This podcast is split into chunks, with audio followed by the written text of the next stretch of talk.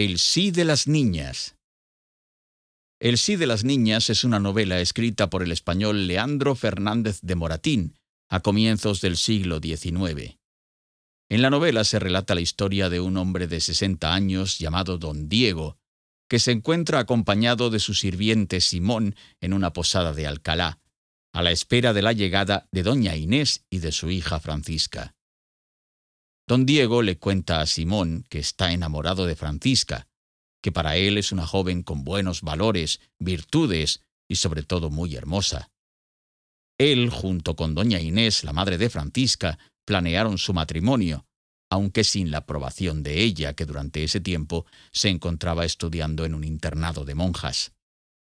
Doña Inés había ido a recoger a Guadalajara a Francisca y la llevaba hasta Alcalá, a la posada donde se encontraba don Diego para que se conocieran antes del matrimonio.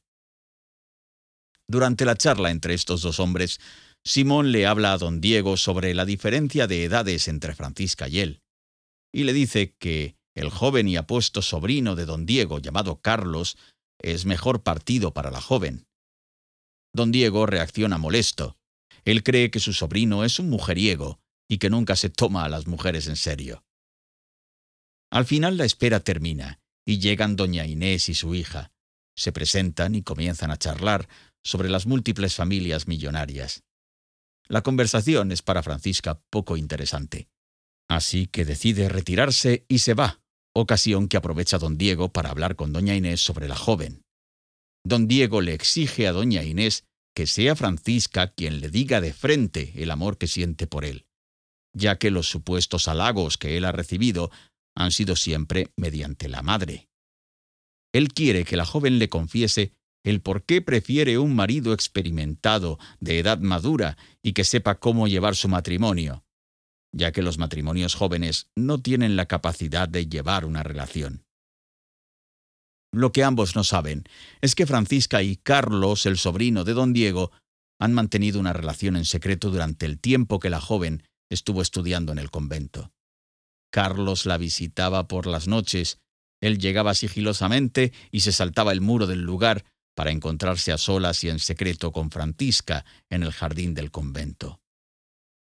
Por otro lado, doña Inés lleva con ella a su criada llamada Rita, de quien no sabe que mantiene comunicación con Calamocha, sirviente de Carlos, el sobrino de don Diego.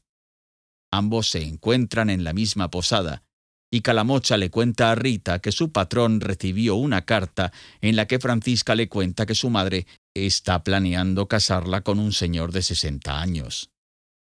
En ese momento su patrón Carlos se encontraba en Zaragoza y decide viajar a Alcalá para impedir el matrimonio y confesarle a doña Inés su amor hacia Francisca. Calamocha le dice a Rita que vaya y le cuente a Francisca que Carlos, su patrón, también se encuentra alojado en la misma posada. Mientras tanto, doña Inés manda a llamar a su hija. Esta le confiesa a su madre que ya no es una niña y que sabe el significado del amor. Se niega a casarse con don Diego porque no lo ama.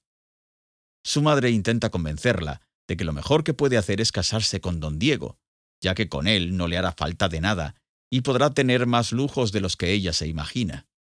Doña Inés cree que su hija no quiere casarse con don Diego porque se quiere quedar en el convento y convertirse en monja, pero Francisca lo niega. Mientras tanto, don Diego sospecha que la joven no siente el mismo cariño que él siente por ella, y le dice a Francisca que espera que ella le exponga su cariño. Pero cuando Francisca intenta negarse a contraer matrimonio con él, la madre la interrumpe e impide que le confiese la verdad. Don Diego sale de la habitación y descubre que su sobrino Carlos se encuentra en la misma posada. Le pregunta por qué se encuentra en el lugar, y Carlos, temeroso, termina por contarle toda la verdad a su tío. Don Diego, enojado, lo tira de la posada y le exige que regrese a Zaragoza y que cumpla con sus obligaciones. Carlos obedece y se marcha junto con su sirviente Calamocha. Rita, la criada de doña Inés, se entera de lo sucedido y le cuenta a Francisca que Carlos y sus sirvientes se han marchado de la posada. La joven rompe en llanto y cree que Carlos la ha abandonado. Esa misma noche Carlos llega a darle una serenata a Francisca y tira una carta por la ventana que Rita tendría que recoger y llevársela a Francisca. Pero por error, la carta cae en manos de don Diego. Este se molesta mucho, porque sospecha que el acto es propiciado por un enamorado de Francisca. Cuando Rita sale en busca de la carta, la criada no la encuentra, y le dice a Francisca que no encontró la supuesta carta que Carlos tiró por la ventana.